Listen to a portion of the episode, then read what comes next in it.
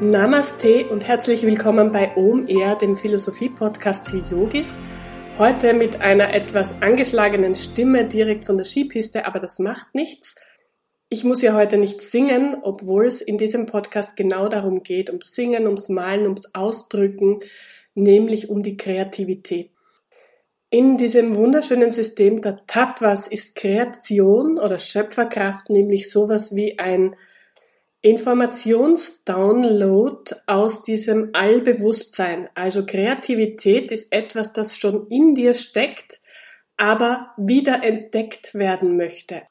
Ich beschreibe hier also den Weg top-down vom Bewusstsein in die Umsetzung, aber dann auch zurück, bottom-up. Wie komme ich denn aus meinem Alltagsbewusstsein zurück in diese kreative Kraft hinein, Vielleicht kennt ihr das in einem Alltag, in dem man immer nur nach Leistung bewertet wird oder in dem man sich die ganze Zeit bemüßigt fühlt, sich mit anderen zu messen. Und so bleiben diese inneren fantasievollen Kräfte völlig ungenutzt, weil man sich selbst nicht zutraut, etwas Außergewöhnliches zu sein oder zu machen. Viele denken sich dann, eigentlich ist das, was ich zu bieten habe, gar nichts Besonderes, nur weil andere das nicht anbieten. Aber gerade darum geht's, um die Vielfalt in dieser Schöpfung, um das ganz individuelle Potenzial zu heben und auf die Straße zu bringen.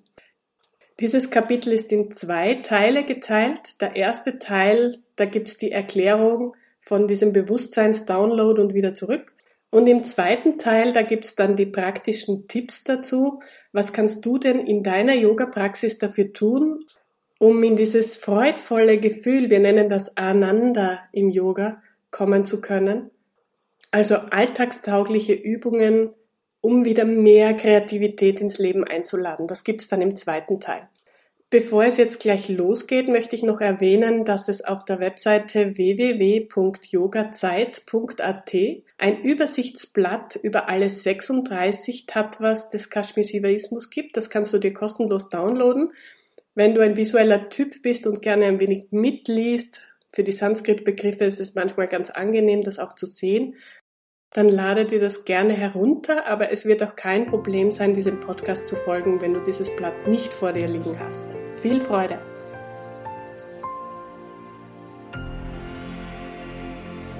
Jeder Mensch ist kreativ. Manche sehen sich vielleicht als kreativer als andere, Manche haben sich das vielleicht im Laufe ihres Lebens abtrainiert, aber im Grunde unseres Herzens haben wir alle ein Riesenpotenzial in uns, das wir mehr oder weniger ausleben. Deshalb habe ich diese Folge zum Thema Kreativität in die Tattvas hineingepackt, weil für mich jeder kreative Akt denselben Ablauf hat und dieselbe Quelle tief in uns drin.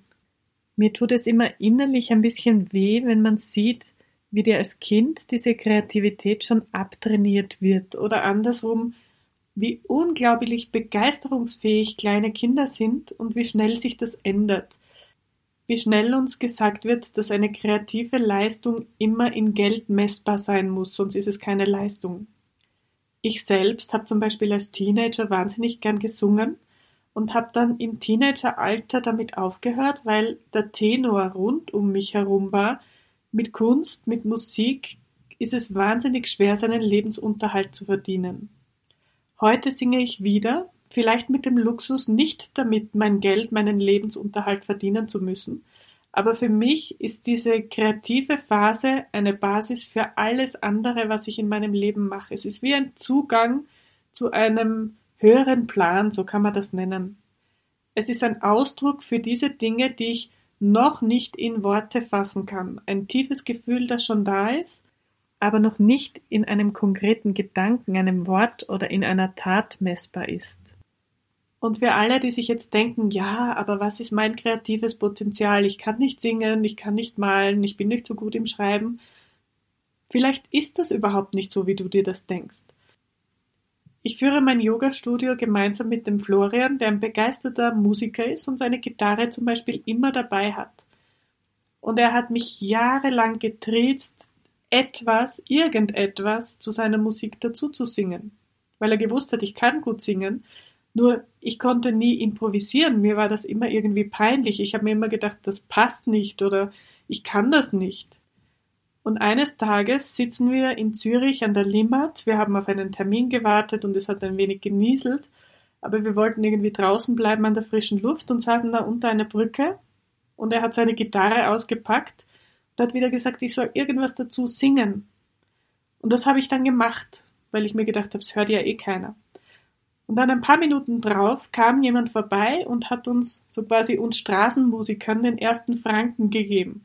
Das war mein erstes Geld, das ich mit Musik verdient habe und diesen Franken habe ich noch immer, weil er mich immer daran erinnert, dass ein Potenzial, ein Talent in mir schlummert, das ausgedrückt werden möchte. Und natürlich ist es so wie mit allen Dingen, es fallen keine Wunderkinder vom Himmel, sondern man muss ein Talent auch bearbeiten, man muss genauso üben man muss es genauso entwickeln. Aber wenn man Freude dran hat, dann ist die Toleranzgrenze oder die Schmerzgrenze einfach viel höher. Man bleibt einfach viel länger und mit viel mehr Freude dran, etwas zu perfektionieren. Kreativität liegt also in unserer Persönlichkeit. Und ein Zahnarzt ist genauso kreativ wie ein Steuerberater. Also mein Steuerberater hat zum Beispiel mal zu mir gesagt, Steuer hinterziehen, das tun wir nicht, aber kreativ dürfen wir schon sein. Und für mich ist es tatsächlich so, ich bin Yogalehrerin und natürlich habe ich auch Tätigkeiten, die mir nicht so viel Spaß machen. Aber ich kann das über das Ausdrücken der Dinge, die in mir sind, die mir Spaß machen, sehr gut kompensieren, weil ich bin einfach in der Freude und ich habe die Kraft und nehme die auch in Themen wie zum Beispiel Buchhaltung mit hinein, die mir jetzt nicht so ganz viel Freude machen ich habe diesen Schöpfungsprozess, diesen Erschaffens-, Kreationsprozess mit hineingenommen in die Episode der Tattvas, weil die Tattvas für mich genau dieses Erschaffen widerspiegeln. Also bei uns in der Bibel zum Beispiel steht am Anfang war das Wort. Und hier steht am Anfang ist der Wunsch, Itcha. Itcha ist die Willenskraft, sozusagen auf einem Level, der noch nicht konzeptionell ist. Also er ist noch nicht geformt. Es ist eine tiefe Sehnsucht, sich zu erleben, sich in der Entfaltung zu spüren. Ich weiß jetzt, dass Wunsch in vielen spirituellen Traditionen eher mit dem Ego verbunden ist. Man versucht sich eher nicht zu viel zu wünschen, denn wenn der Wunsch nicht in Erfüllung geht, dann ist das Ego enttäuscht und man leidet. Man ist unglücklich. Für mich ist aber dieser Wunsch, dieses tiefe innere Verlangen der Ursprung jeder Schöpferenergie, der Ursprung jeden kreativen Schaffens. Und jedes Leben auf diesem Planeten möchte sich entfalten, möchte sich entwickeln, egal ob das jetzt ein hochgebildet, sehr intellektueller Mensch ist oder ob das eine Bakterie ist. Jedes Leben möchte sich entfalten. Hinter diesem System der Tattvas steht die Idee, dass sich das Universum manifestiert um die Vielfalt der Schöpfung erfahren zu können, um sich selbst in seinem ganzen Potenzial wiederfinden zu können. Wiederfinden heißt, es kommt aus einer Quelle, es ist schon alles da, es sind nur manche Dinge, die ich noch nicht erfahren durfte. Die Konsequenz aus dieser Aussage ist auch, ich brauche nichts Neues zu kreieren, sondern ich muss mich daran erinnern, was in mir schon da ist. Und das darf ich dann zur Vollendung bringen. Das ist das, was wir Leben nennen.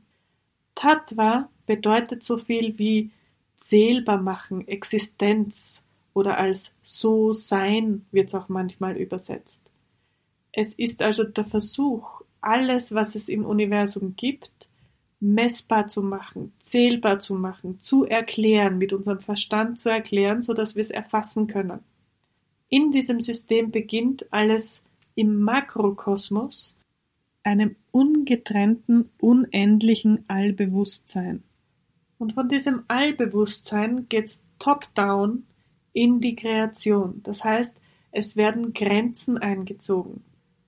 Jetzt werden sich vielleicht viele von euch denken, Wozu Grenzen, wenn ich doch eh Allbewusstsein bin? Wozu brauche ich dann Begrenzungen? Nun, als Allbewusstsein bist du überall gleichzeitig, weißt alles, bist alles. Das heißt, es kann sich nichts bewegen. Leben ist nicht möglich, es gibt keine Veränderung. Wenn man diese Tattvas zusammenfasst, könnte man sagen, wir sind eine Kreation dieses Allbewusstseins. Es steckt in jedem von uns dieser göttliche Funke. Wir sind also dieses göttliche Bewusstsein als Mensch verkleidet. In diesem Prozess sind wir von der Unendlichkeit in eine Endlichkeit gegangen. Das ist eine Grenze, die Zeit. Das ist eine Begrenzung, die unsere Entwicklung überhaupt möglich macht. Eine andere Begrenzung ist beispielsweise das Wissen. Wir sind nicht grenzenlos wissend wie das Allbewusstsein, sondern unser Wissen ist sehr limitiert, genauso wie unsere Wahrnehmung sehr limitiert ist. Eine andere Grenze ist beispielsweise der Raum. Auch der Raum ist nicht mehr unendlich, sondern gibt uns einen Halt und einen Platz im Leben, einen Körper, in dem wir agieren können.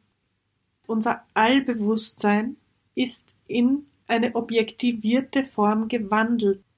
Es ist aus der Unendlichkeit, der Unsterblichkeit, dem Allwissen in eine begrenzende Variante, in unserem Fall in den menschlichen Körper gegangen. Warum haben wir diese Grenzen angenommen? Wäre es nicht viel einfacher, wenn wir in diesem Allbewusstsein bleiben könnten? Das Allbewusstsein hat sich nicht bewegt, haben wir schon festgestellt, kann sich nicht bewegen, ist ja überall. Es war sich also seiner Unendlichkeit, seiner Vielfalt, seiner Schönheit gar nicht gewahr. Das heißt, es ist in eine Begrenzung, in eine Trennung hineingegangen, um sich selbst wahrzunehmen als die Schöpfung, als alles, was rund um dich wahrnehmbar ist. Nach dieser Lehre mussten wir damit auch die Begrenzung des Allwissens in Kauf nehmen. Was würde passieren, wenn wir allwissend wären? Wir würden kurz in unseren Körper hineingehen, würden mit unserem Allbewusstsein sowieso wissen, was wir schnell zu erleben haben und sind dann wieder in dem Allbewusstsein in unserer Erleuchtung zurück. Das heißt, es wäre ein kurzer Ausflug ins Leben. Und in dieser Yoga-Philosophie wird das Leben auch oft als Spiel bezeichnet. Lila. Lila ist das Spiel des Lebens. Und es ist ein Spiel, bei dem es tatsächlich nicht um Gewinnen geht oder Verlieren geht, sondern es geht ums Spielen. Wenn du ein Kind fragst, was es heute gemacht hat, wird es dir sagen, es hat gespielt. Und es hat nicht gespielt, um zu gewinnen oder ein Ergebnis zu erreichen, sondern der Turm wird aufgebaut, um ihn wieder zusammenzuschmeißen. Und dann wird er wieder aufgebaut und vielleicht anders aufgebaut, in einer anderen Variante. Wir sind also hier, um zu spielen und nicht um zu gewinnen. Denn was passiert, wenn du gewinnst? Was passiert, wenn du Karten spielst mit einer Runde und du gewinnst? Du bist ausgeschieden. Du spielst einfach nicht mehr mit. Und genauso ist es in diesem System der Tattvas und des Universums. Das Allbewusstsein ist in uns allen da. Wir sind in das Spiel des Lebens gegangen, haben damit unsere Begrenzungen ganz bewusst in Kauf genommen, um sie gewinnend zu nutzen. Begrenzungen in diesem Sinne sind nicht etwas, das mich limitiert und aufhält, sondern Begrenzungen im Sinne der Tattvas sind etwas, das die Vielfalt überhaupt ermöglicht. Ich bin aus dem Allbewusstsein in eine Getrenntheit hineingegangen, und die Getrenntheit, jedes getrennte Leben, jedes Objekt, das du wahrnehmen kannst, ist ein Ausdruck der kreativen Kraft des Universums. Entsprechend kann auch alles, was du erschaffst, nur aus dieser kreativen Kraft kommen. Und damit meine ich jetzt nicht unbedingt ein Buch schreiben oder ein Gemälde malen, sondern damit meine ich die Dinge, die dir Freude machen im Leben, die die Liebe in dein Leben bringen, die größte Kreation, die wir überhaupt schaffen können, ist ein Kind zu zeugen, ein Leben zu erzeugen. Aber kreativ sind wir jeden Tag zu jeder Zeit. Aber wir können bewusst kreativ sein oder unbewusst kreativ. Oft wird dieser Bewusstseins-Download in unsere elementare Welt auch mit einem Licht verglichen. Wenn du Licht durch ein Prisma schickst, ist es noch immer dasselbe Licht, aber es ist aufgespalten in viele Farben. Jedes Leben ist immer noch dasselbe Licht des Bewusstseins, aber es ist aufgespalten in viele Farben, in viele Manifestationen, in die ganze Kreativität der Schöpfung. Zusammengefasst kann man also noch einmal sagen, Kreativität beginnt mit einem Verlangen, einem Wunsch. Aus diesem Wunsch wird irgendwann einmal ein Gefühl, das am Anfang noch undefiniert ist, vielleicht so ein mulmiges Bauchgefühl oder ein Gefühl der Weite im Herzen. Nach dem Gefühl entsteht ein Gedanken, das heißt, ich kann es konkretisieren, ich kann es ausformulieren. Es wird ein Wort und irgendwann wird aus dem Wort eine Tat. Aus deiner kreativen Kraft entsteht etwas. Und da möchte ich noch einen wichtigen Punkt dieser Kreation oder kreativen Kraft anfügen. Es hat nämlich kein Ende. Es gibt nicht das perfekte Bild und den vollkommen perfekten Film. Jeder Künstler, den du fragst, wird immer sagen, an meinem Objekt gibt's noch Verbesserungsvorschläge. Es ist niemals wirklich ganz perfekt. Und wenn man erstmal in diesen Bewusstseins-Download, in den Prozess der Kreativität einsteigt, wenn man sich diese Techniken kultiviert, wird man merken, in dem Tun kommt immer mehr. Ein Projekt ist fertig und es geht die nächste Tür auf. Und es ist fertig und es geht die nächste Tür auf. Es kommt ein Wunsch, es kommt das Erschaffen, es kommt die Auflösung und du beginnst wieder von vorne. Wir sind also von diesem Allbewusstsein, das wird auch Chit genannt, in den Körper downgeloadet mit all seinen Begrenzungen und irgendwann verspüren wir das Verlangen, mehr zu erfahren. Und das ist der Moment, wo der Weg zurück nach oben beginnt. Ich gehe also aus meinen Begrenzungen von einer Erfahrung zur nächsten und erweitere meine Wahrnehmung Irgendwann entsteht ein tiefes Verlangen in uns, wieder zurück nach Hause zu kehren. Es kommt eine Einsicht, dass wir mehr sind als dieser Körper, dass wir mehr sind als unsere Gedanken, als unser Intellekt. Wir erkennen, dass tief in uns ein Wissen verankert ist, das sich ausdrücken möchte, und wir beginnen zu suchen. Es heißt, diese Anfangsphase der Suche kann sehr anstrengend sein. Man weiß, es gibt mehr, aber man hat nicht so recht den Zugang, was man tun soll. Viele enden mit einer spirituellen Praxis, viele enden aber in dieser Phase auch bei Drogen und Alkohol. Denn natürlich, auch Drogen erweitern dein Bewusstsein und zeigen dir ein wenig mehr von dem, was möglich ist und da ist, außerhalb deiner Alltagswahrnehmung. Und ein Punkt, warum viele Menschen zum Yoga kommen oder zu anderen spirituellen Praktiken, ist, weil sie sich verloren fühlen im Leben, weil sie einen Weg suchen, einen Plan suchen.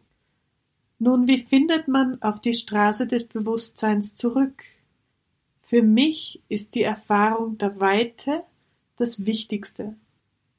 Ich habe dieses Thema in der Folge um die Elemente ein wenig genauer erklärt, aber es gibt die Möglichkeit und es gibt Techniken, dein Bewusstsein weit werden zu lassen, zum Beispiel einen wunderschönen Sonnenuntergang zu genießen. In dieser Erfahrung der Weite ist es sehr viel einfacher, im Hier und Jetzt zu sein, ganz da zu sein. In der Erfahrung der Weite werden Sorgen sehr viel kleiner, weil ich merke, dass in diesem Universum so viel mehr möglich ist. Alltagssorgen haben in diesem Bewusstseinszustand des ganz Hierseins, in dieser Weite, keine Chance aufzukommen. Und aus dieser Weite heraus entsteht etwas, was im Yoga ganz wichtig ist, nämlich eine grundlose, eine bedienungslose Freude, eine Freude, die keine Ursache im Außen braucht, eine Freude, die in uns ist, Ananda genannt. Eigentlich ist das, so wie Yoga sagt, unser Normalzustand, Sat Chit Ananda. Sat, wir sind, Chit, Bewusstsein, nämlich uns Selbstbewusstsein, in Ananda, in der Freude. Und vielleicht kannst du dich an solche Momente erinnern. Das kann ein inspirierendes Gespräch gewesen sein. Das kann ein Moment sein, wo du Musik hörst oder Musik machst. Es sind Momente, in denen die Tür in das Allbewusstsein ganz weit aufgeht und plötzlich Inspirationen auftauchen, Ideen auftauchen, wo dein Leben weiter hingeht, was für dich gerade wichtig ist. Das ist der Zugang zu einem intuitiven Wissen und zur Wahrheit, zu dem, was für dich real und wichtig ist. Und natürlich muss man auch das sowie alles andere im Leben trainieren. Im Grunde funktioniert es immer in dem Zustand, wo du ganz da bist, wo du eine Weite spürst, wo du Freude spürst, wirst du immer für dich wissen, was richtig ist. Das Problem dabei ist, das Vertrauen in dich zu haben. Und dieses Vertrauen kriegst du dadurch, dass du diesen Prozess trainierst, wiederholst, dich freust, wenn es funktioniert hat und wieder wiederholst. Und irgendwann wirst du dir einfach ganz sicher sein, dass deine Intuition der Zugang zu deinem höchsten Bewusstsein immer da ist und du dich immer darauf verlassen kannst, dass du die richtigen Antworten erhältst. Zusammengefasst würde ich aus heutiger Sicht sagen, es braucht zwei Dinge, um deine Kreativität anzustarten, nämlich einerseits diesen tiefen Wunsch, die Freude zu erfahren, wenn du erschaffst, wenn du das, was in dir steckst, ausdrücken darfst, also über deine physischen Bedürfnisse hinaus. Und das zweite, das Training dieses Bewusstseinsprozesses, so wie ich es gerade erzählt habe. Das war jetzt mein Überblick über die kreative Schöpferkraft, so wie sie aus dem philosophischen System der Tattvas erklärt werden kann. Und was genau das jetzt mit deiner Yoga-Praxis oder mit welchen Techniken aus der Yoga-Praxis zu tun hat und wie du deine Kreativität wirklich ins Leben bringen kannst, das erzähle ich dann in der nächsten Folge. Ich hoffe, ich konnte dich ein wenig inspirieren, deiner kreativen Seite ein bisschen mehr Platz im Leben zu geben. Und ich freue mich, wenn du mir ein Like da lässt, wenn es dir gefallen hat, beziehungsweise am besten den Kanal abonnierst, dann verpasst du auch keine Folge. Bis zum nächsten Mal.